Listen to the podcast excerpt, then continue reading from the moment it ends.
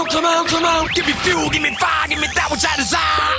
Way down inside. Crazy Metal Mind.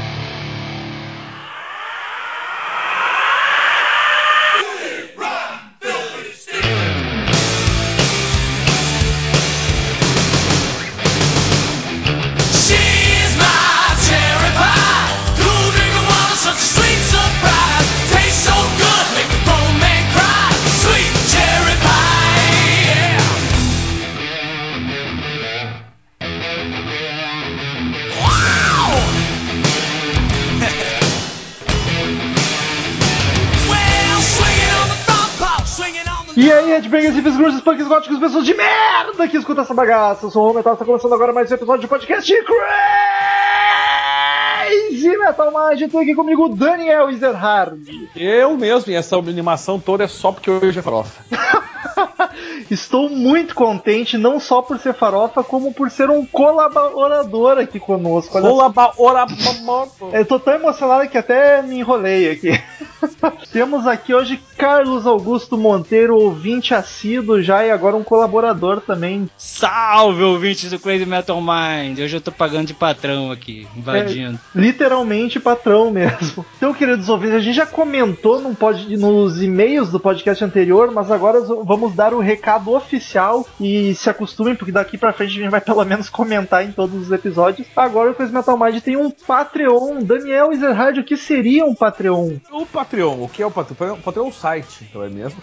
É um site. E o que que tu faz no site? Tu pode pagar uma quantia mensal à sua escolha, que vai te dar alguns benefícios ou vantagens dentro do Crazy Metal Mind, não é mesmo? Olha só. Por exemplo, o nosso ouvinte aqui está, escolheu o, o, o assunto, e inclusive eu tive que aceitar sem chorar. e vamos, Chupa, vamos gravar não. sobre isso. Vamos gravar sobre isso, velho. Não dá nem pra reclamar que ele podia ter escolhido o Nickelback, né? cara? É, Não, pois não, é, ele havia essa possibilidade.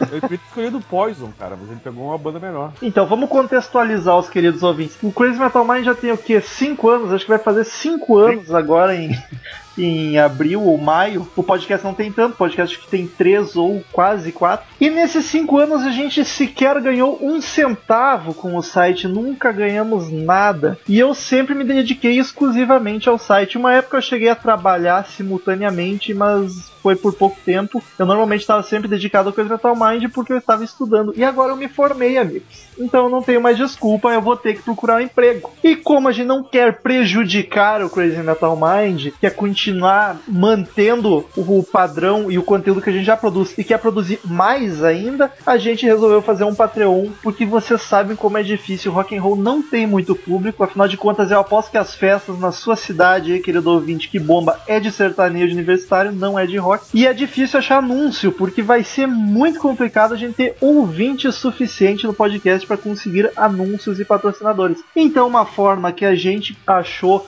para não só continuar o conteúdo do Crazy Metal Mind, mas também fazer mais coisas que a gente quer botar o site novo no ar, que aliás tá, tá há tempo sendo prometido esse site novo, layout. Queremos talvez fazer mais podcasts por mês e queremos voltar a fazer vídeos. Mesmo que não existam doações, a gente vai tentar fazer tudo isso, mas é muito mais difícil e complicado. Então a gente criou uma conta no Patreon do Crazy Metal Mind. Para você, querido ouvinte, muito facilmente cria uma conta lá também e paga, acredito que é via PayPal. O Carlos tá aqui, pode me corrigir se eu estiver errado. Foi por PayPal que fez ou é cartão É, de não me crédito? recordo agora, acho que foi direto no cartão de crédito. É mais Não fácil. tenho certeza agora não, mas. Também é possível. mais fácil ainda no cartão de crédito. Então, você, querido ouvinte, que curte o trabalho do Crazy Metal Mind, que gosta do que a gente faz e quer colaborar para manter o rock and roll vivo e aí não deixar a gente passar fome, pode entrar no www.patreon.com barra Crazy Metal Mind, tem o link aqui no post do podcast embaixo, e colaborar. Se tu colaborar um dólar, dois dólares, tu tá ajudando muito com a gente, só alegria. Se tu colaborar até É. 5 5 dólares você entra no grupo secreto do Facebook só para colaboradores e tem acesso antecipadamente ao assunto do podcast. E pode estudar, estudar e ouvir antes do que a gente vai falar. Vai ouvir o podcast já sabendo o que, que vai ouvir. E se doar 10 reais, 10 reais não, 10 dólares, terá a oportunidade de, de escolher o assunto de um episódio. Olha só, tu diz o assunto, a gente vai ter que gravar, vai ter que gravar de Yahoo, se tu quiser, de Nickelback, qualquer coisa, a gente vai ter gravado dele.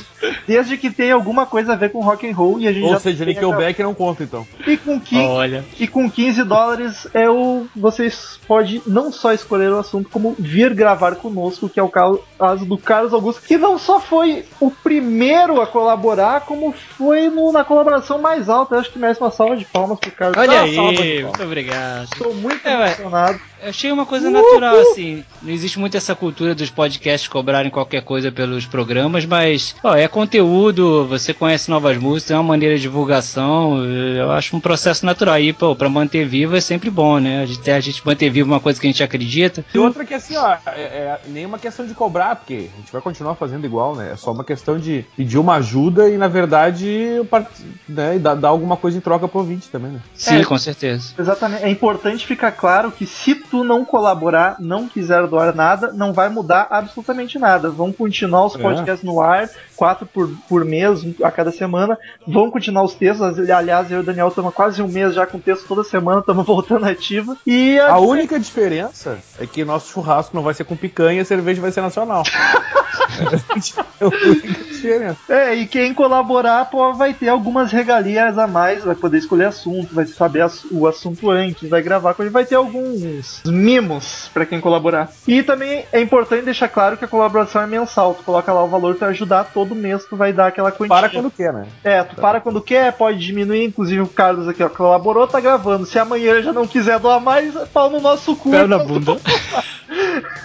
Mas enfim, patreon.com.br acessa lá, tem tudo explicadinho, muito lindo, colabore que a gente dá um beijo na testa virtual de cada um de vocês. Se o Não, Carlos não. não estivesse no Rio de Janeiro, eu tava beijando ele agora mesmo. Olha aí, que perda. Então, pra estrear, o Carlos veio e Não ele... sei pra quem a perda, né? gente?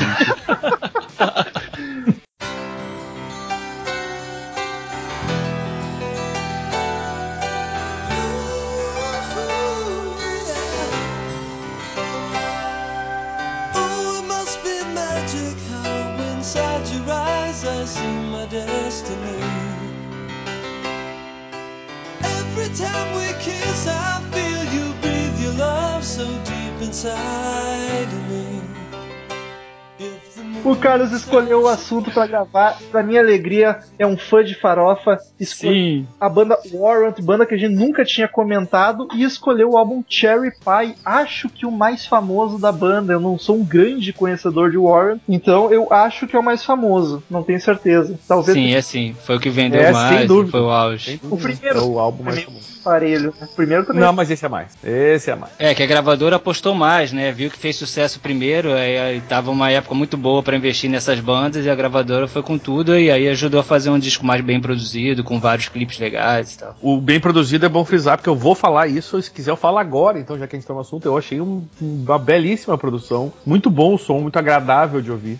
É aquela farofa já dos anos oi- 90, né? Que já é mais bem produzido, não é tanto reverb pra tudo que é lá dos anos 80. Já é um Sim, negócio mais trabalhado. Mas eu gostaria de saber do Carlos, já que ele escolheu o assunto, se o Warto seria tua banda favorita ou tua banda favorita de farofa. Por que essa escolha? Da onde veio isso? Talvez não seja a favorita, mas é, é, é um disco muito marcante, porque eu acho que é um é excelente disco de uma banda que eu gosto muito. E o Warrant eu acho que era, era uma coisa, uma conjunção de coisas muito felizes, assim. Tinha músicos é, competentes, tinha o pessoal com, com carisma, um vocalista que eu acho que era um dos melhores dessas bandas, que era o Jane Lane. E tem toda essa coisa dele ter morrido em 2011 também, então fica essa falta da gente saber que nunca mais vai poder ter um lançamento e tal dele. E realmente eu acho que foi um momento que muito feliz ali né, no início dos anos 90, que era uma banda que estava bem no auge mesmo. Antes, principalmente, do, do grunge invadir, né, e bagunçar tudo. Então acho que é um momento aí que vale ser registrado de uma banda muito característica do gênero. Eu tava conversando com o Daniel, acho que dos anos 90 o que sobrou foi o Warrant e o Skid Row, né, cara? O, o, Po- o Poison voltou depois, mas já com outro tipo de som também, né? Um pouco mais É, mas o Poison ainda meio diferente. ficou um pouquinho ali pros, o, o auge deles foi anos 80, né? O Skid Row eu acho que o,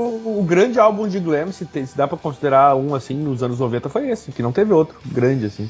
Tão farofa, eu digo. É, porque o Skid já é mais pro hard, É, né? Principalmente Slave to the Grind, por exemplo, que saiu nos anos 90, ele já é muito mais pesado, muito mais heavy metal do que glam rock. Né? É verdade, eu acho que realmente assim, entre as bandas que são mais populares, digamos assim, que mais passavam na MTV eh, e que surgiram na época das hair bands, realmente acho que você tem razão. O Warrant realmente foi uma das mais que mais apareceram. assim. E, e- e fora que tem aí um, dos grandes hinos de todo o glam rock, que é a Cherry Pie, né, cara? Sim, sim, com certeza. Essa música marcou todo mundo. Mesmo quem não gosta, lembra do, do clipe e reconhece a música. Realmente Cara, mar- gente que não, não sabe nem quem é a banda, mas se ouvir a música, o cara vai dizer, eu já eu conheço essa música. É. um troço, é um troço impressionante, mas é mesmo. Pois é, o Warrant, com, pelo nome da banda, aqui no Brasil principalmente, não é tão conhecida, né, cara? As mais mainstream do glam vai Poison, Motley Crue, Bon Jovi ali, Skid Row, mas o Warrant é, é difícil tu ouvir por aí. Aqui ele não fez tanto sucesso, né? Tanto mainstream quanto as outras. É verdade, mas como o, o hard rock, assim, farofa foi entrou muito pro underground depois, então acaba que fica tudo mais nivelado. Então acho que depende muito do gosto de cada um. Realmente de popularidade, ela não, não é das mais lembradas. Mas como meio que deu uma nivelada ali de todas as bandas que as pessoas que curtem o gênero gostam, ela acabou se destacando também por isso. Até porque depois veio o Grunge e mandou todo mundo pra puta que pariu junto, né, cara? Não adiantou Isso. nada. Exato, tem uma história interessante que o Jane Lane, nessa época do Cherry Pie, a gravadora babava o ovo totalmente deles, né? E que ele, depois de um tempo que o Grunge começou a invadir, ele viu que na, no prédio da gravadora, que era Sony, se não me engano, ele entrava, tinha um pôster enorme deles. Passou um tempo, passou a ter um pôster do Alice in Chains, ele pensou, putz, tem alguma coisa mudando, tô ficando por fora. Pelo menos ainda era do Alice in Chains, né? Não era do Nirvana ou do Soundgarden. O álbum é o segundo álbum de Studio Ward, foi lançado em 11 de setembro, olha que data curiosa, de 1990. É, E- bem no iníciozinho. E é com a formação, não sei se original, acredito que não, mas é a clássica, é a formação que seguiria até hoje se não fosse a morte do Jane, o vocalista. Jane Lane nos vocais, Joey Allen na guitarra, Eric Turner na guitarra também, Jerry Dixon no baixo e Steven Sweet na bateria. Tiveram algumas E me diz uma coisa, o, o Jane morreu de quê? Ah, cara, foi uma morte triste. Ele se trancou num quarto de hotel em Los Angeles e bebeu até morrer, literalmente. Porra, mas esse é, o jeito bom. É, pois é, né? Mas enfim, né? Eu morro de medo. Toda vez que eu chego no escritório, o Daniel tá trancado aqui, eu fico preocupado. Tem uma história que tinha um bilhete no, no- no- no- na roupa dele dizendo eu sou o Jenny Lane, ou seja, alguém que parece que não sabe até hoje quem foi, botou esse bilhete nele, porque ele devia estar tão chapado que ficou até preocupado dele não ser reconhecido depois, sei lá, uma doideira dessa. Isso que o Ward lançou algumas coisas. Não, foi em 2001, eu acho, o último trabalho deles, né? Não, não. É, eles depois abraçaram, tentaram abraçar, assim, não o grunge, mas um rock mais sério, é, mais, assim, melancólico, que, é, enfim, até pra quem gosta muito da banda, depois de alguns anos você passa até a aceitar esses álbuns. E aí depois que também o Jalen tava desarvorado, eles tiraram ele, botaram outro vocalista, e aí lançaram mais um ou dois discos, e aí ele voltou, mas o cara não conseguia nem chegar nos shows pra fazer os shows, aí não deu certo, ele contrataram um cara chamado Robert Manson, que foi vocalista do Lynch Mob, e ele tá até hoje. Aí é- é- esse cara deu certo, assim, hoje eles estão nessa formação, lançaram um disco e estão aí fazendo show e tal. E o vocal do cara é bacana, dá pra. É dá bem pra legal, é bem legal. Eu gosto muito do disco com eles, que é o Rockaholic, e nos shows ele canta normalmente as músicas de Jane Lane, um cara é um bom vocalista assim. Porque é muito difícil, cara, quando tu substitui um vocalista clássico, é muito complicado vir outro. Ainda mais um, um cara que fazia um trabalho, escrevia muito também as músicas, né, cara? Participava muito da, da- das Das músicas. É, composições. é- é mais difícil ainda. Com certeza, ele era um, um dos melhores compositores também, eu acho, assim.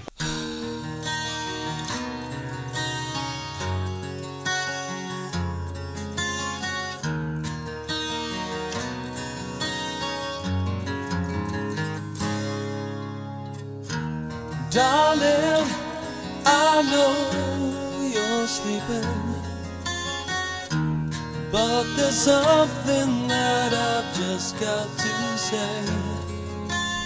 I wonder if you'll hear me while you're dreaming.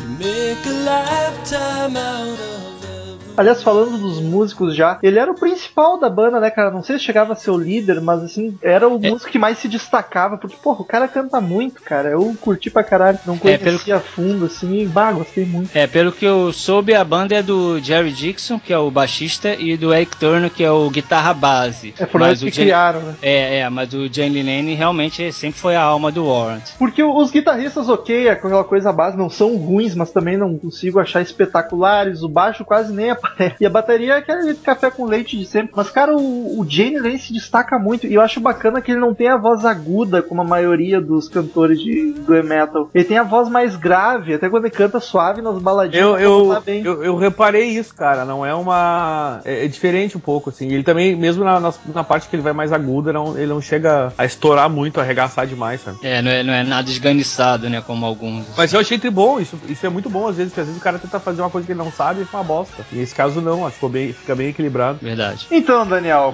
faça o seu trabalho de todo o podcast de álbum e banda também. Quais são as vendagens do Cherry Pie, segundo vocês, Agora- o álbum mais vendido do Warren? Só porque eu sou muito filha da puta, eu não tenho esse número, mas é difícil falar igual. Mas o que eu É um escroto.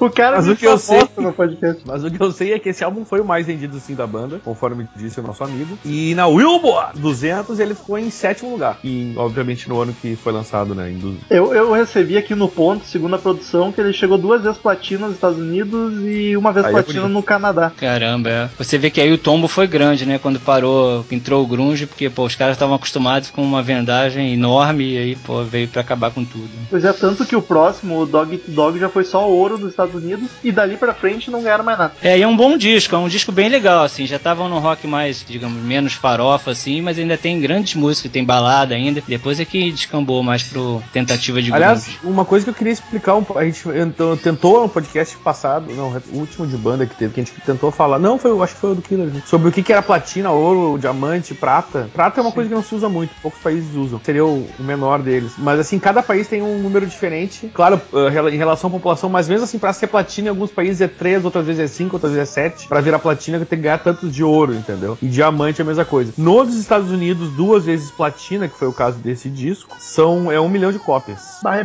Cada, cada platina. Então eles ganharam 2 milhões de cópias. No Canadá deve ser um E- pouco menos, um pouco bastante Isso, menos. pra ser ah, diamante nos Estados Unidos são 10 milhões de cópias. Aí faltava. São 10 vezes platina pra ganhar um diamante. No Canadá, são 80 mil cópias pra ser platina. Então eles venderam 160. Uma vez o Sato falou? É, uma vez. Então teriam sido 80 mil cópias. Esses valores estão atualizados, é o equivalente seria hoje. Na época, certamente era mais. Era um pouco mais Caralho, né? A pra- diferença nos Estados Unidos é um milhão e no Canadá é 80 mil.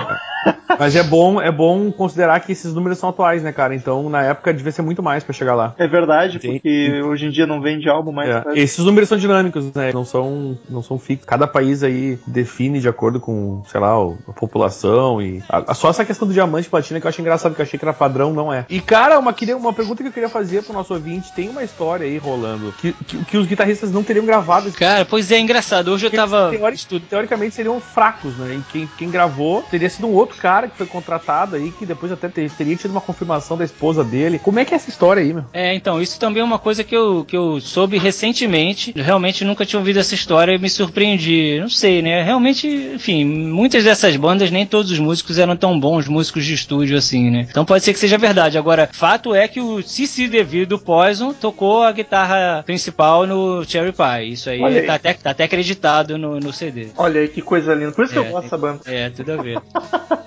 Mas é. Não, mas o Jesse Deville não é um cara necessariamente ruim. Aliás, as guitarras gravadas nesse disco são muito boas. É, acho não que é, tem não foi ele que fez, obviamente. Chupa Mas, ah, ah, eu não vou nem comentar isso. Mas enfim, cara, então é, rolou esse. Eu sei porque uma, de uma banda aqui do sul, conte- eu já vi isso aí. O guitarrista não sabia solar e quem fez as guitarras solos que, que eram muito, muito simples do disco teria sido uma outra pessoa. Mas eu não É, vou no- citar nomes aqui. No Kiss rola isso direto. né? O Romulo deve saber que no Kiss rola isso direto. Troca de músico, bota um músico qualquer de estúdio pra fazer as coisas. É, É uma, é uma banda punk rock. Mas isso aí é, é uma lenda, né? Até hoje não foi confirmado, ninguém confirmou e também ninguém desmentiu. Mas já que- teve ah, comentários do produtor e da mulher do cara que indicando que sim, isso aconteceu. Diz que de fato Mike Slammer gravou guitarras no álbum. Agora Foi isso que eu te falei, a a mulher dele teria confirmado É. essa informação. Aliás, o produtor que eu tinha comentado, uma bela produção, cara, esse cara foi um cara, chama, chama Bo Hill, Bo, B-A-U se escreve, né, Bo Hill, e ele já, tipo, já tinha produzido, produziu gente, né, antes e depois até desse disco, tipo, do, do, do calibre aí Kid, Alice Cooper, Winger. Essas aqui bem no. Tipo, Winger e Rat, principalmente no, no, no- estilo, né? É. E ainda o Europe ele produziu também. A Europe também não tanto farofa, mas também tá na vibe. É, aqui, né? eu estou falando, o Winger e o Rat é mais ne- nesse clima, assim. É, o, o Europe tem uma fase bem farofa ali, né? Final Countdown e o disco seguinte são bem farofa. Que é uma delícia, por sinal. Muito. Me diz uma coisa, outra informação que eu li também, não sei se é verdade, que esse- tem uns sites aí que é muito fo- de, de rock and roll que é meio fofoca, né? Então a gente sabe de quem a gente tá falando aí. O, a- esse cara, ele casou, eu não, porque eu não conheço muita história do Warren, andei estudando hoje, né? Mais a fundo pra gente poder discutir. Ele casou com a mulher do clipe, aquela loira do- Sim, do... isso é uma história famosíssima. Eu li até a biografia dela e ela é uma piriguete danada e pegou. Vocês até citaram no Bebendo com as Divas de Sexo que ela pegou o Matthew Nessel, Nelson, é, aí depois pegou um cara do Mick Vanille, Kevin Ah, foi essa que Costner. passou o rodo na E galera. passou É, o rodo. Ela era, pô, Maria, Maria Hard Rocker, né? Tipo, Maria ia atrás dos caras. E aí depois do Farol. clipe, é, o Jane Lane ficou em cima dela o tempo inteiro e conseguiu, acho que nessa época que ela namorava o Matthew Nelson. E aí pegou e casou, teve filhos, cambá quatro. Mas aí ela na biografia fala que ele era um desgraçado, aquelas coisas todas. né? Era a galinha que acompanhava a farofa, tá ligado? Não, e ela também, pô, ela também foi com o Tommy Lee, né? Ela tem uma, rela- uma história com o Tommy Lee enorme, então já Mas o Tommy viu, Lee né? não vai, porque o Tommy Lee comeu todo mundo. até o Geral, Bumble. né? Geral, é verdade. Ah, mas quem, quem não daria pro Tommy Lee, hein? Reza a lenda que foi o Mike que tocou todas as guitarras. Esse Mike Slammer era músico do, do Streets, é uma outra banda lá, não tão conhecida de, de Our, e, mas até hoje não foi confirmado. É confirmado que ele gravou alguma coisa, mas se foi tudo, se o Joe e o Eric chegaram a nem tocar uma nota do álbum, ainda não, não é certeza. Não sei se chegaria tanto, né? Se eles nem terem tocado, mas eu acredito que de repente esses discos que as gravadoras apostam muito dinheiro pra fazer sucesso, de repente eles querem fazer tudo do jeito que eles querem mesmo. Aí, sei lá, acho que o cara não tá rendendo e contrata um cara e bota pra tocar mesmo. É bem possível.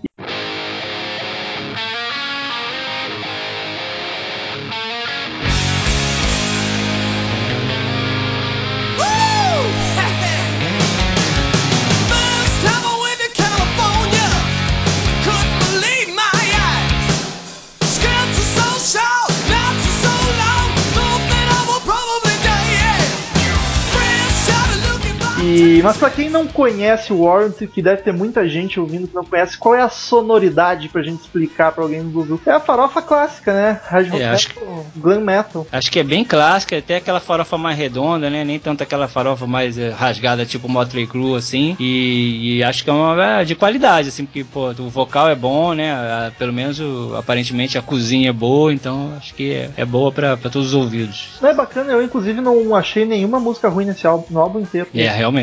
Mas não tem muito segredo, aquele hard rock oitentista, apesar do álbum ser de 90, é aquele hard rock dos anos 80 clássico, a farofada que morreu pro grunge. E a capa, queridos amigos, o que podemos falar sobre a capa? Eu acho ela bonita, apesar de ser bem simples. É uma capa, cara, é legal, é legal e é a cara do. Eu acho que é a cara do disco, inclusive. É, tem essa. a- a- o escrito Warrant, né? Acho bem legal, junto com o Cherry, assim, e tem as cerejinhas fazendo a parte do A ali. E essa foto que não é a Bobby Brown mas, do clipe, mas também é uma ruiva aí com a, com a torta de cereja num lugar estratégico, né? Então Que o- é engraçada. Se o Tommy Lee deve ter pego também. Ah, provavelmente. Mas eu acho bem bacana. E não é aquelas capa, capa clichê, assim, do hard rock, né? Com a A banda. cara, só de não precisar ver a cara dessas bichas na capa já é ótimo, né? É, mas atrás da contracapa tem eles lá, É. o Jane Lane sem Mas camisa mas e a mulher ajoelhada. Mas isso ia acontecer, não tinha como fugir muito. Em algum momento ia ver os caras seminus. Vamos, vamos, vamos pras músicas, então. O álbum tem 11 músicas, mas dá. Dá pra gente passar rapidinho, pelo menos, por cada uma, nem que a gente não. Claro, dá sim, dá pra fazer tranquilo.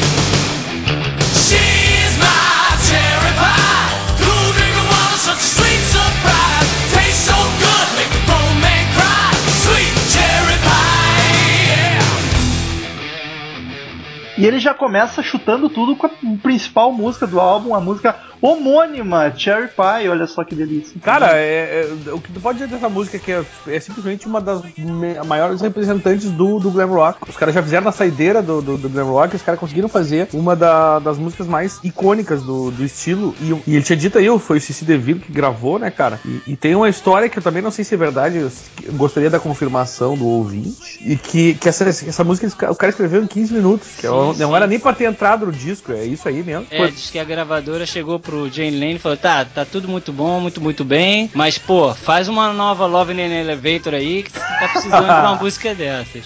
E aí diz que ele ficou meio assim e pegou a caixa de pizza, de onde ele estava, não sei onde, e escreveu a letra na caixa de pizza. Essa caixa de pizza está no Hard Rock Café, na Flórida, na Ah, cidade sim. de Destin. É, muito legal. E, e fez na caixa de, de pizza mesmo, escreveu, toma aí. Em 15 minutos fez a música e, pô, foi o hit que foi, né? Pois é, Tá, pra, pra ti, pra ti a música é melhor do Warren ou não? Ou tu acha que é só a mais conhecida? aí? É engraçado, assim, eu acho ela uma música que, por exemplo, ao vivo ela, eu acho que ela não funciona. Não sei, não sei se ela tem essa coisa meio, meio rapeada, assim, do vocal. Eu acho que o riff ao vivo também não acho que não fica tão legal. Eu acho ela uma ótima música pra ouvir como início do álbum, mas não é a minha favorita do Warrant, não. Sua favorita do álbum do Warren tá nesse álbum? Chegaremos nela? Ou É, tá sim, sim, sim, sim, chegaremos. Quer dizer, é, de, de mais assim, é, mais hard rock, sim. A balada, a minha favorita é Heaven, do primeiro disco, que eu acho uma das baladas mais lindas do, do rock farofa. Ah, é uma delícia, curto muito também. É, não, que esse, o início da música também é engraçado porque o- a primeira música do primeiro álbum, que é a Dirty, Rotten, Filthy, Stick and Rich, eles começam exatamente a música com a mesma entrada da outra música, que é falando essas palavras, só que em vez de entrar na, na- na música original, eles entram com, com Cherry Pie. Que loucura. Você pegar o primeiro disco, começa exatamente igual, só que aí entra outra música. Essa música chegou a. Foi o primeiro single do disco, obviamente, é uma música homônima. Inclusive, a, a- a que era pra ser o nome do álbum é, a,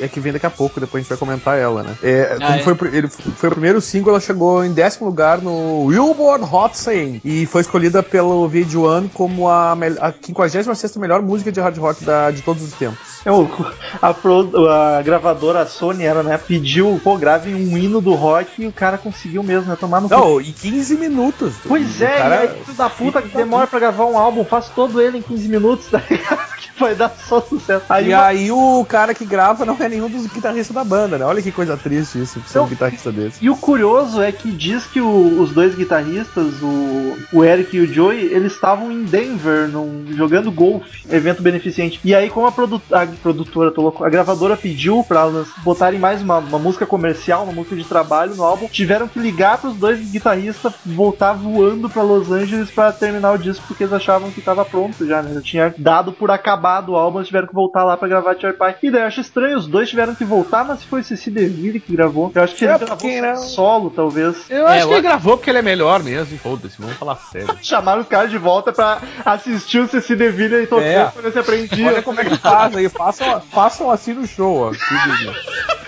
E ele provavelmente também gravou o solo em 15 minutos, né? Porque o cara era um desarvorado também pra gravar as coisas. Chupa Slash. Tem mais gato que Slash. Cala a boca. Aliás, o Cipsy DeVille é, poderia ser o Slash, né? Aquela história que o Slash É, exato.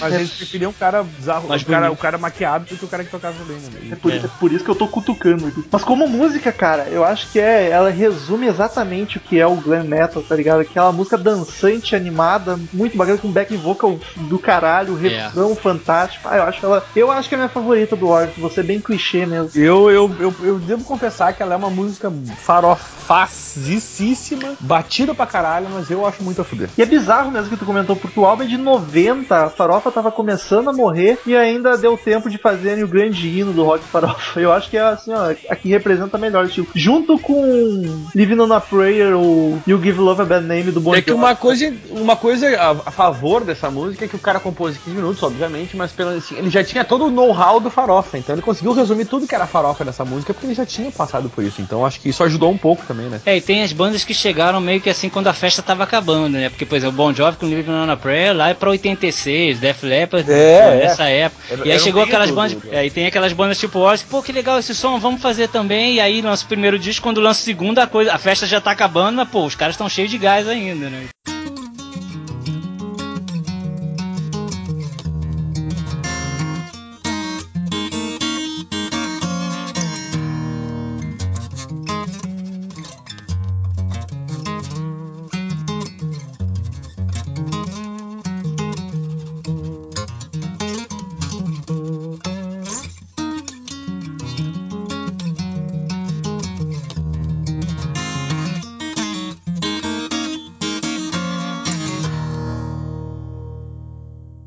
A segunda O- música, Daniel? A, a segunda música é a famosíssima que seria o nome do álbum, Uncle Tom's Cabin. Seria o nome desse álbum aí. Não seria, não teria a mínima graça, porque Cherry Pie é muito melhor, tem muito mais a ver.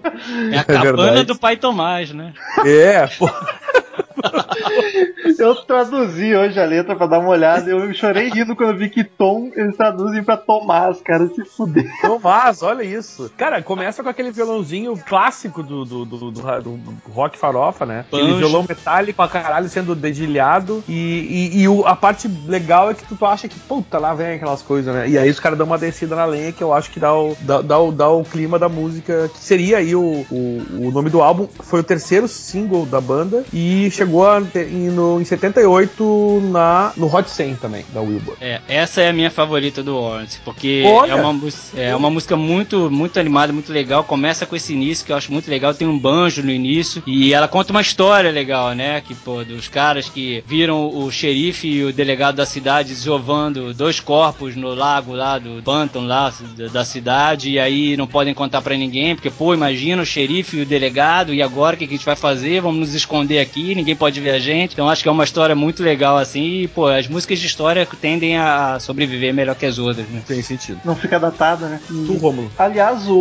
o Warrant, uma, uma característica deles que eu gosto muito é que eles usam muito violão, cara. Não é só. Eu, eu Só guitarra. esse disco, cara. Mas Várias é, é- músicas tem violãozinho na intro e vai, fica do caralho. E às vezes o violão até acompanha a música. assim. Eu, às vezes também eu acho que é meio. é, é, um pouco de exagero nos violões ali, porque fica aquela.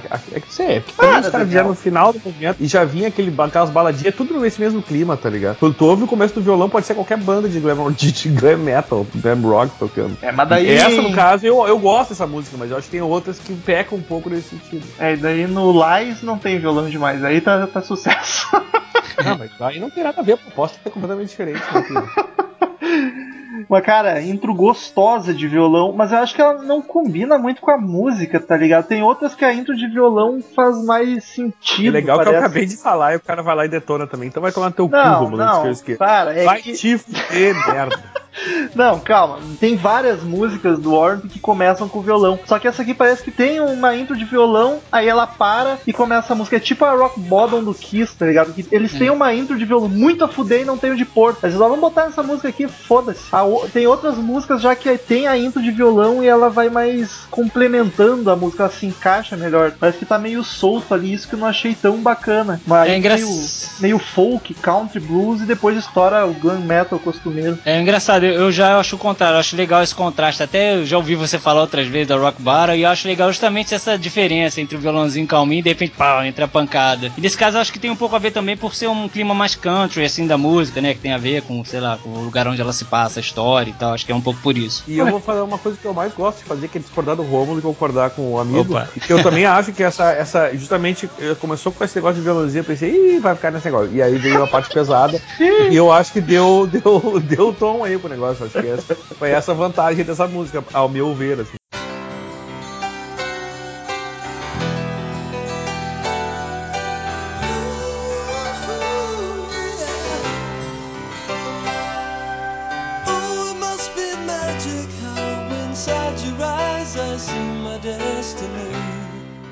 E aí a terceira, I Saw Red, que Que é Eu Vi Vermelho, né? Isso, fiquei vermelho de raiva, algo assim.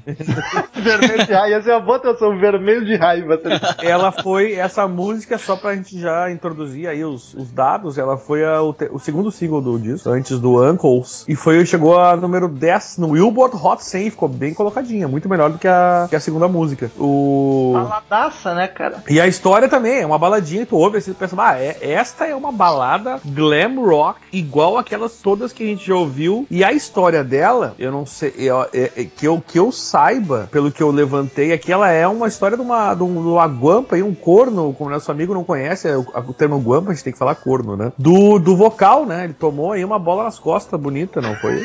Bola É, nas eu costas. li sobre isso também e a letra entrega tudo, né? É bem letra de corno mesmo. Porque, pô, o cara abriu a porta, vinha a mulher com outro, aí ficou Não, e- vermelhinho de raiva e, pô. E de-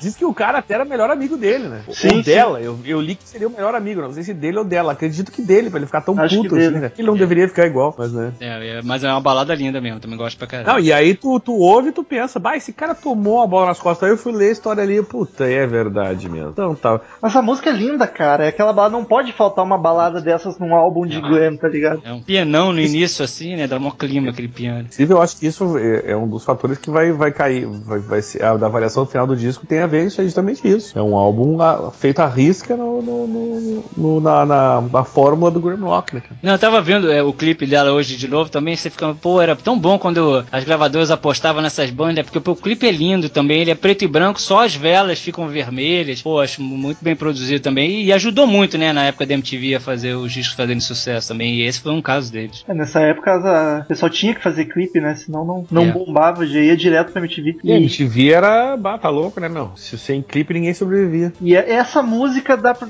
corrobora com aquilo que eu falei do vocal dele, cara. Dá pra perceber muito bem o vocal grave dele, como o cara canta bem e fica lindo, cara, lindo. Essa música é de chorar no cantinho, de tão triste e bonita ao mesmo tempo. É mesmo. Ela tem uma versão acústica legal também, que saiu numa coletânea depois, que é bem bonita também. Dá pra achar o clipe no Ó. YouTube dela. Gosto muito, inclusive eu só tinha na minha biblioteca musical a versão acústica. Eu ouvi pela primeira vez a elétrica hoje e gostei das duas. Mas acho que a acústica é mais bonita.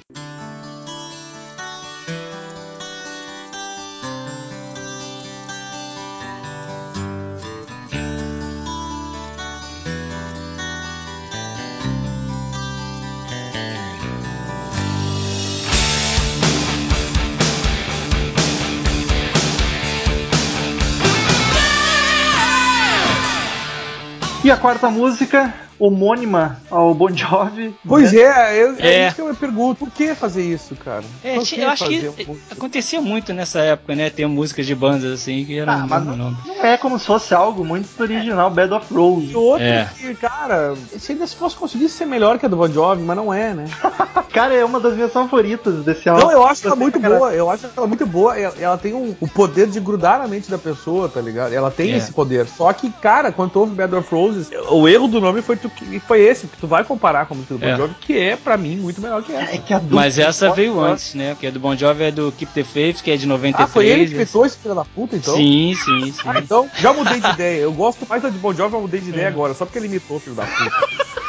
Olha aí como, High Warren! É isso aí. Como é bom ter um ouvinte farofeiro que manja das datas aqui. Eu não Olha ia. aí. Ah, muito bom. Eu jurava É. que era de 80 e pouco do, do Bon Jovi. E, pô, é legal, tem historinha também, a mocinha lá, coitada, que mora sozinha, e o cara acha que ela deve se deitar numa cama de rosas, e não debaixo da luz de neon do, do motel, aqueles hotéis que na janela fica aquela luz entrando, horrível. Aí é legal a historinha também. E é essa aqui. Dizer uma coisa só pro Bon Jovi, vai tomar teu cu, trouxa. O cara ainda tá revoltado. ah, tô puta, cara. Mas é- essa aqui também tem uma intro de violão, cara. E essa eu já acho que combina mais, fica mais. mais. orna mais com a música. Baita som. Mas eu confesso que gostei bastante dessa música. E ela não é single, mas eu acho que poderia ser, cara. É uma das minhas favoritas mesmo. Talvez a favorita não foi depois single. de Cherry Não Pie. Pois é, não foi, eu acho que poderia ser. Teria Ela tá ali, no, tá ali no quarto lugar, né? Que ainda é um lugar nobre, assim, nos discos. né? E eu acho bacana que ela é um meio termo entre balada e as porradaria dançante. Ela não chega a ser aquela agitadaça, mas também não é a baladinha melosa. Ela- Isso, não é aquela arrastação maldita sem fim. Exato, não é nenhuma nem outra e ficou na medida certa, perfeito.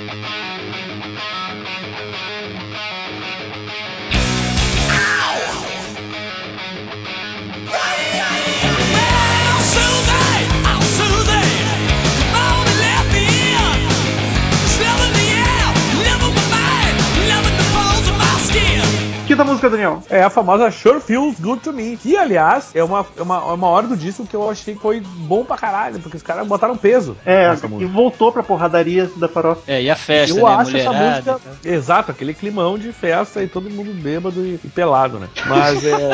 Pulando na piscina. Isso, é isso mesmo. E eu gostei bastante, cara. Acho uma boa música, assim. É uma das, das minhas favoritas do disco, inclusive. E aquela, eu até anotei aqui, aquela música que dá vontade de sair correndo e pulando, olha só. Olha aí. Ó, pelado na piscina, no caso. O refrão é muito foda, cara. Puta que pariu. Eu curto muito quando a banda. Eu falo isso em todo podcast que, que tem uma música assim. Curto muito quando a banda para pro vocal cantar uma frase sozinho e depois volta a banda inteira junto, que é o caso do refrão, eu acho, dessa música. E que solo frenético de guitarra. Parabéns pra quem tocou, independente de quem seja. Seja quem for, né? Exatamente. Parabéns aos envolvidos.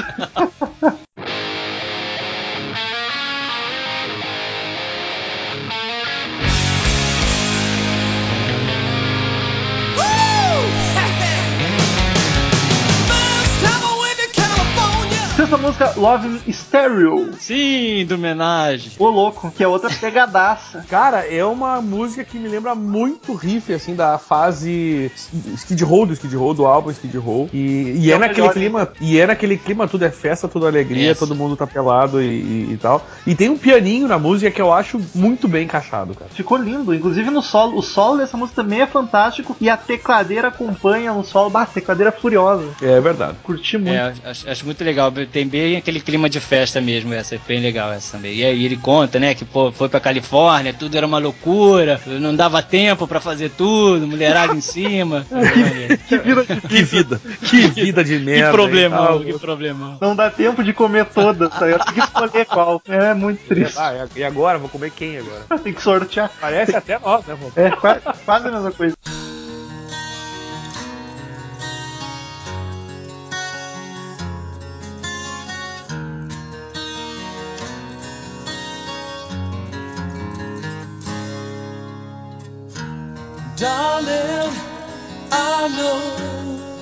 E a sétima música, que é curioso, um single estar lá no meio do álbum, mas é Blind Faith. Outra balada linda, né? Ah, Baladinha, baladinha também que começa com aquele clássico dedilhado do, do glam rock. Tu ouve, tu pensa, e essa balada lá vem, né? violão gostoso. Lá vem pampa na cabeça de alguém. E é isso aí. O quarto single, né? Por sinal. Exatamente. É, foi o quarto single, o número 88 alcançou, foi o pior desempenho dos singles, não por acaso foi o quarto, né? No, e tem um clipe dele, eu des- desconheço, mas já soube que tem um clipe e pretendo assisti-lo. É, falar, desconheço, mas já considero pacas. É, é legal o clipe também, é bem produzido também, é bem, bem legal. Minha anotação sobre essa música foi aquelas músicas pra te cantar chorando porque a amada te deixou.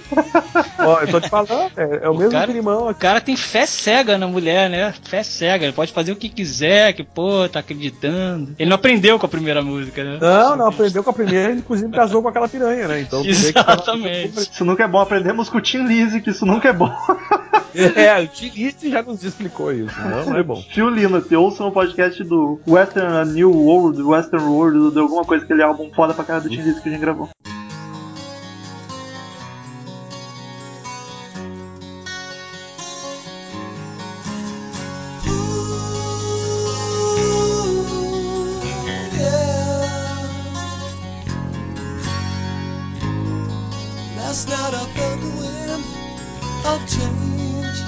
Oitava música, Song and Dance Man, que é mais um violão. Essa banda gosta de violão, eu quero ouvir o Unplugged Eu- eu- TV deles, cara. Eu, Cadê? eu te falei, ó, eu- e pior é que é tudo no mesmo timbre, é tudo, é tipo, é, aquela, aquela timbragem parecida, aquele, aquela produção parecida, isso eu confesso que me incomodou um pouco nesse disco. Que é tudo muito semelhante, essa, esse dedilhadinho de violão, tudo bem, é óbvio, dedilhado de violão, dedilhado de violão. Mas eu não sei, eu acho que eu senti falta um pouco da, de, de, uma variação aí, e, e eu achei legal a parte boa, é que daí surpreendeu com, aquela, com aquele peso que tem no meio ali, né? É, o refrão dela é mais pesado, só o refrão. Exato, e aí eu já, já me deu, ah, pô, pelo menos saiu daquela arrastação da anterior, né, velho? É que o Daniel, que agora casou, ele não, não é mais tocado por essas baladinhas românticas. Ele já tá numa relação estável, casado. Vai ser tocado pela sossegado. minha mão no teu nariz. Aí, É, ele, aí ele quer a porradaria, que a música é mais pesada, mais animada. As baladinhas não mexem com o pobre coração velho de Daniel Ezerhard demais. É, eu acho até que a Sure Feels Good to Me agradaria mais nesse sentido, que ela é, me, me parece a mais pesada, assim, dá até pra bater cabeça se tiver imaginação. É verdade.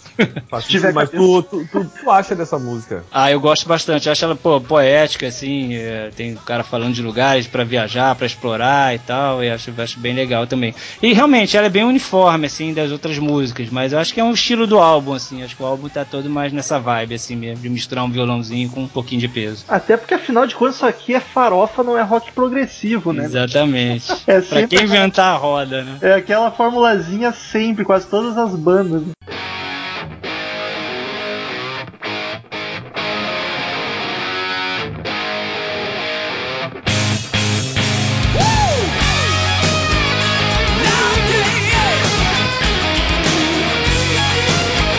E aí a nona música, Daniel, por favor. You're the only hell your mama ever raised. Cara, eu achei assim, ó, umas harmonias vocais muito loucas que eu gostei bastante, por sinal. Tem um riffzinho que fica martelando na tua cabeça. E é, tipo assim, não é, acho que não é uma música maravilhosa, incrível, super, mas eu acho que essas características, assim, se destacam ela bastante do resto do, do disco. É, ela, ela acho que essa, se fosse colocar assim numa escala, ela seria a menos boa do álbum. É aquela que meio que tá mais pro final mesmo, que também se tirar não faz muita falta, mas é legal. eu É, gosto exato, ela- exatamente, ela não, ela é, apesar de ter essas características que são simpáticas, assim, eu também acho que não, ela não chega a acrescentar nada pro disco. Né? É pra dar uma acordada, tá ligado? Porque veio duas músicas mais calminha, mais baladinha, e chegou essa aqui que já é mais rock and roll, mais agressiva um pouco, vocal mais gritado também. Acho que é esse o papel dela no álbum. É possível, né?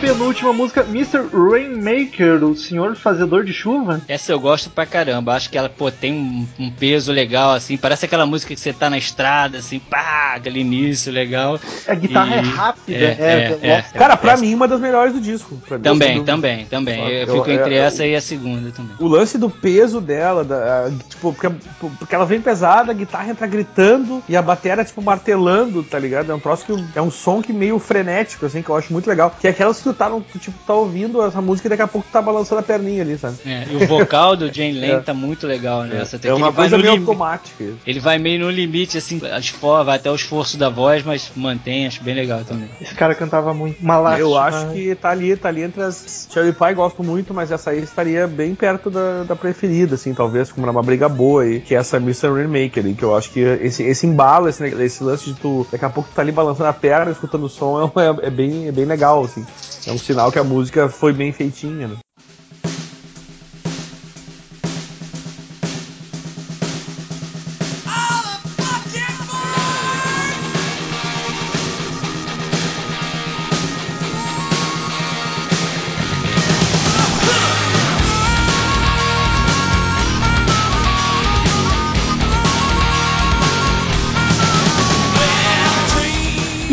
Última, encerrando o álbum, que foi uma felicíssima surpresa pra mim, porque eu não conhecia, não sabia disso, é a Train Train, que é um cover de Blackfoot, cara. Blackfoot é uma banda que eu curto pra Exatamente. caralho de soul. 79 essa música, né? É, é uma banda, pra quem não conhece, de Southern Rock, um pouco uma flerte com country, com folk. Recomendo muito Blackfoot, é outra banda pouco conhecida, pelo menos por aqui, e é muito foda. Exige o podcast de Blackfoot, desabafei. Eu concordo. Acho que dá pra fazer também. Eu nem sabia disso, pra ser sincero, viu? Legal. Eu sempre achei que ela tinha um- uma estrutura meio de blues, assim, né? Porque ele repete o refrão é, como blues, assim, mas realmente não sabia que era uma cover, não. Mas é bem legal também. E essa gaitinha também não, dá- dá- deixa bem claro assim que, que a ideia é fazer um lance meio É. blues, né? Começa com aquela gaita e, eu- e o que eu achei legal dessa música é que assim, ó, é, a, é a última dessa versão, não explícita, que depois tem uma outra que tem uma, uma décima segunda música que não é música, é uma coisa que eu achei desnecessária no álbum, inclusive. É. Mas que essa que seria a última música, eu acho que é legal porque dá, ela dá uma mudada no clima do disco totalmente, assim. Que é justamente essa pegada mais blues, mais, mais southern rock, que ficou muito, muito boa, assim, cara. Muito boa mesmo. E co- como a harmônica faz diferença, né, cara? Eu sou a favor do pessoal Ah. usar mais harmônica. Fica muito. Já te remete muito a Aerosmith, né? Que é uma banda que usou muito harmônica. Exato, e aquele clima mais blues mesmo, mais Texas, parece. Eu, Cara, ah, eu achei muito bom. E a- é um cover bacana, uma boa versão. Eles basicamente enfarofaram a música. Assim, ela é bem parecida, só que é bem mais pesada, deixaram ela mais, mais hard rock. É, as bandas de hard rock farofa tinham essa coisa, né, de meio que reverenciar o blues, apesar de fazer um som totalmente diferente, né? Pô, o Poison com aquela Poor Boy Blues, o Cinderella tinha muitas coisas nesse sentido também, então acho que é uma coisa meio... Uma que é linda, que eu esqueci o nome. É muito, é muito blues, começa a guitarra com slide loucamente. Ah, é verdade. Finge é. o podcast de Cinderela.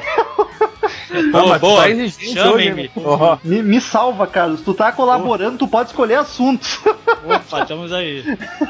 Mas recomendo pra quem não conhece a versão do Blackfoot ouvir também. A original é muito, muito a fuder, bacana pra caramba. E aí, aqui encerraria o álbum, não é mesmo? Aí tem três músicas barra demo, barra eh, bônus que seria da- do álbum remasterizado, lançado em 2004, não é mesmo? Não, Que a, a, a décima segunda ainda é do álbum mesmo. ainda é normal. tá, que, é, uma- que é uma, uma zoeira com a Tipa Gore, né? Por causa- Exato. Ah, é um troço totalmente. Não é música, é uma faixa. É, Ah, na verdade, foi é, Ode to Tipper Gore, né? Ode a Tipper Gore, que é a mulher do Al Gore, que nessa época tava com aquela campanha, até aquele filme que tem o Dee Snyder, né? O Twisted Sister fazendo, que ele foi no tribunal, que era a questão da censura e desse selinho que inclusive tem no Cherry Pie, que é o Parental Advisory Explicit Content, que a- a- muitas bandas se rebelaram contra isso. O Ramones tinha aquela música Censor Shit do Mundo Bizarro, que era feita pra Tipper Gore também. Então ele, o, o, o Jay Leno, a banda, é, resolveu colocar várias partes de shows em que ele só fala fuck, fuck, fuck, oh shit, fuck, fuck, fuck. E É. só pra meio que uma zoeira mesmo, pra poder ganhar o selinho e, enfim, zoar com a mulher.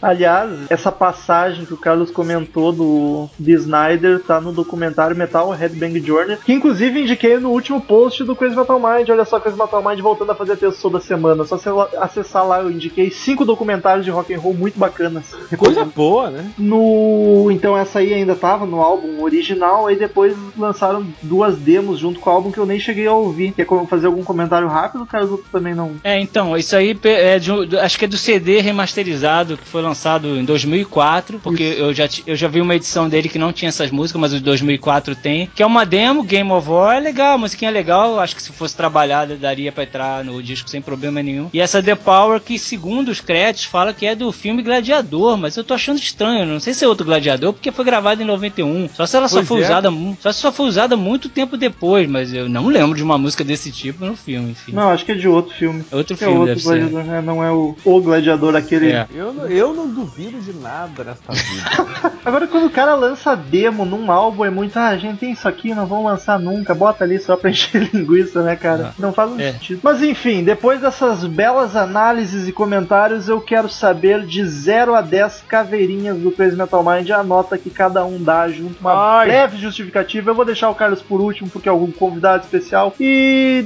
Daniel, quer começar ou vou eu? Assim, ó, eu acho que é um álbum feito em cima da cartilha do, do hard rock, do, do glam rock. Ele é do começo ao fim, ele foi feito em cima do que do, tudo que o, o glam rock já, ti, já tinha feito. Tem uma produção muito boa, que eu acho que a grande vantagem desse álbum também é o, o, produtor foi muito, muito feliz no que ele fez. É um álbum facílimo de ouvir, não só por ter 38 minutos, mas porque ele é, ele é tranquilo mesmo, ele não enche o saco, não é um álbum que tu quer tirar e chega dessa bosta, entendeu? Ele, só que assim, é- é só- ele passa por todos os clichês do que o glam rock exige pra ser glam rock, né? E, mas também não tem a música que incomoda, nenhuma música incomoda, que diz, ah, essa música é muito ruim, essa música, entendeu? E um pouco repetitivo em algumas vezes a parte de negócio de violãozinho pra cá, violãozinho pra lá, mas é tranquilo ouvir ele, recomendo mesmo, e pra mim é um bom álbum, e como um bom álbum, eu tenho que dar sete caveirinhas e meia pra ele. Ô, louco. Foi, foi menos que o do pós, né? É, mas o do, eu, eu volto a dizer, o do pós eu só dei aquelas caveirinhas porque eu considerei especificamente o, o glam rock. né? O ouvinte muito chateado, né? Anotou a nota que o Daniel deu só, só pra cobrar depois.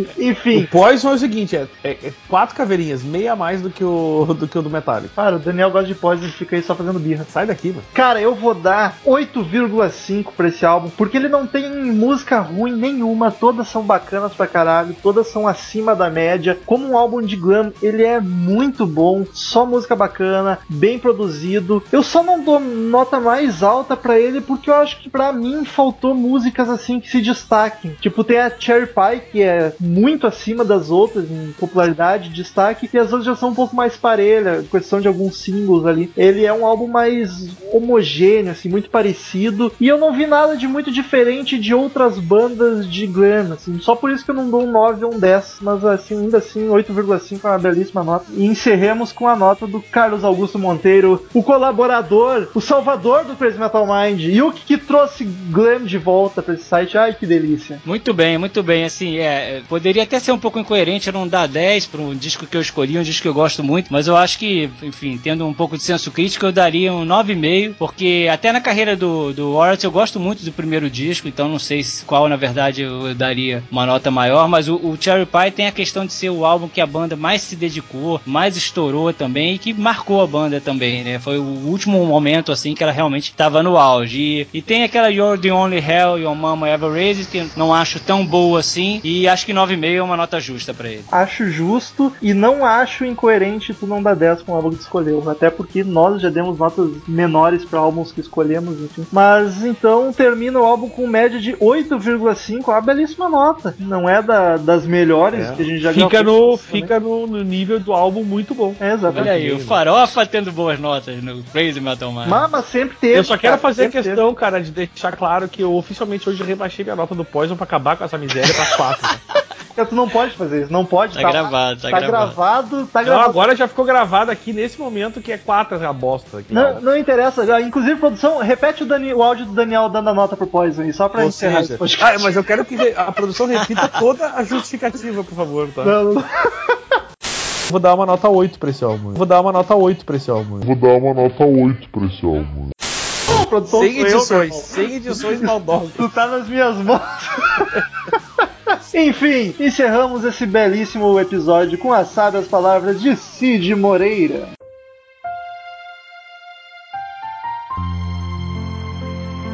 Abriu a porta e ficou vermelhinho de raiva. Carlos Augusto 54 Muito bom, muito bom. Achei justíssimo. Return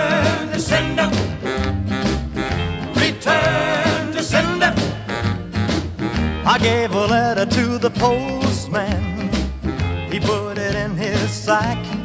Então, queridos ouvintes, quem quiser mandar e-mail pra gente, clique em Fale Conosco no campo superior direito do site, ou mande sua, seu e-mail, sua crítica, sua contribuição, o que tiver vontade para crazymetalmind, arroba crazymetalmind.com. Curta a fanpage no Facebook, é facebook.com barra crazymetalmind, que é sucesso, só alegria. Siga a gente no Twitter, é arroba crazymetalmind, arroba ezerhard, arroba metalromulo. E assine no iTunes, pra ter o podcast seu iTunes toda semana, bonitinho, é só pesquisar Crazy Metal Mind no iTunes, que não tem erro. E como a gente já falou no começo, colabore com o Patreon, só pra fazer a gente feliz. Daniel, primeiro e-mail da semana. Primeiro e-mail da semana que vem do é, R. Rose, que não é o Axel. Ah, Johan. Mano, ó, Johan. É, é- é tipo uma cruza de Axel com Sebastian. Ô, louco. Entendeu? Não. Johan, Rose e Johan. Olha que louco isso. É, Será que é é- essa a ideia? mas Será é- que esse é o nome dela? Não, mas não é Rose, é Rose, porque, porque é a minha sogra. Ai, a Ro Rose e Johan é uma cruza de Sebastian. Olha isso, tua sogra. Tua sogra é, o Sebastian e o Axel, cara. Bah, que sogra, hein? Parabéns aí, ó. Ca- Casa, hein? Casa com a Natália. Tá resolvido já. The Killers. Olá, meninos do Crazy Metal Man. Minha fi- O bom que o, o Romulo me, me avisou antes pra eu não avacalhar muito, né? Eu saquei é que é. Eu, eu tô com medo. Depois É. que eu descobri que ela escuta todos, eu fiquei preocupado com as bobagens que eu falo. Ai, tu já falou tanta merda. Rose, minha querida, como é que tu ainda aguenta esse rapaz? Me diga. Ela me ama. Pô, depois que ela os dois te viram beijando o Murilo na boca, praticamente, lambendo ele. Nego tudo. É, mas eu vi. Olá, meninos do Crazy Metal Mind. Minha filha me falou sobre vocês e comecei a ouvi-los. Estou adorando, me divirto muito, inclusive no episódio do The Killers, onde tinha a participação daquela menina Natália Winter. Achei sensacional, kkkk. Acho sim que ela deve continuar. Ah, vamos conversar sobre isso aí. Nepotismo. Não sei muito.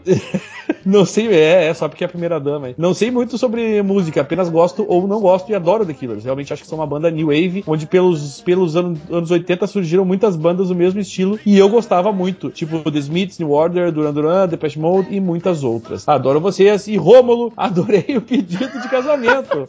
KKK se comprometeu a full, hein, amigo? Puta que pariu. O, o que é o cara falar no calor do momento? E aí ela declara que, ah, se essa menina fosse minha filha. O super, super beijo. Olha só, a senhora não sabe o que você tá falando. Pior que ela lembrou de Duran Duran, que eu nem lembrei no podcast de, de comentar. Ah, cara, tu é um amador, essa que é real. Então tá, dona Rose e Johan. Rose. Axel Rose e Johann Sebastian. Olha que loucura isso, cara. Que emoção. Então, segue aí, né, queridão? Próximo e-mail, Leandro Bola, de 28 anos, Guaratingu. Tá escrito, mas é Guaratinguetá. É, Guaratingu é novo. Ele mandou um e-mail sobre o assunto Nada a comentar sobre The Killers. E aí diz o seguinte: Quero uma festa com o Romulo de DJ. Só por favor, não tome Poison. Diz ele que mandou bebaço esse e-mail e nem sabia mais quem tava escrito. Cara, fale com os produtores da sua cidade aí. Mandem me chamar que eu vou. Mas sabe o que eu acho mais bonito, Romulo? É que ele, ele bêbado pensou em ti, cara. Pois é, achei fofo. Eu tô, Isso é em- muito amor, isso é. tô investindo agora na carreira de ex-BBB. Caso bebê, bebê pra caralho, né? Bebê. Hoje eu tô afiadíssimo, me deixa. Vai daí com o último e curto e-mail. Aliás, essa semana, se não fosse a Rose pra salvar a gente, tudo curtinho, né? O É. Bruno Brandão aqui, que também não disse de onde é, quantos anos tem. Pelos meus cálculos, ele deve ter 19? 19? É, 19. Sacanagem fazer podcast do The Killers e não do The Cure, porque é muito parecido, né? Uma das minhas bandas favoritas. Mas mesmo assim, foi um belo podcast KKK. Nós sabemos que muitos dos nossos ouvintes mais ah, ah, do rock and roll tradicional não iriam gostar. Mas, cara, ouve, abre a mente, velho. Eu fiz isso e é bom, é bom o somzinho dos caras. Não é ruim, não, meu. Eu não sei o que uma coisa tem a ver com a outra, inclusive The Kids, The, The Cure. Porque eu acho que ele fez uma piada The Cure, The Killers, entendeu? Pode Foi- ser, pode ser. eu Mas, cara, eu- The, The Cure é sensacional. Eu gosto muito pra caralho. Vai rolar podcast. Inclusive, já era pra ter rolado um, mas acabou sendo desmarcado. Nem lembro o que, que houve. Mas então significa que em breve estará por aí um episódio do The Cure. Baita banda, baita banda. Que bonito! E era isso essa semana. Pouquinhos e-mails. Porra, queridos ouvintes, mandaram e-mail pra caralho e agora deram uma sossegada. Eu achei engraçado que a Natália não mandou e-mail sobre The Killers. Curioso, né? Mandou a mãe dela mandar. É, foi isso. Pra compensar. Então, queridos ouvintes, muito obrigado pela companhia maravilhosa de todos vocês e tchau! isso. Não! Beijo, sogrinha. Puxa saco do caralho, velho. Estamos encerrando. Obrigado pela presença de todos e no próximo tem muito mais.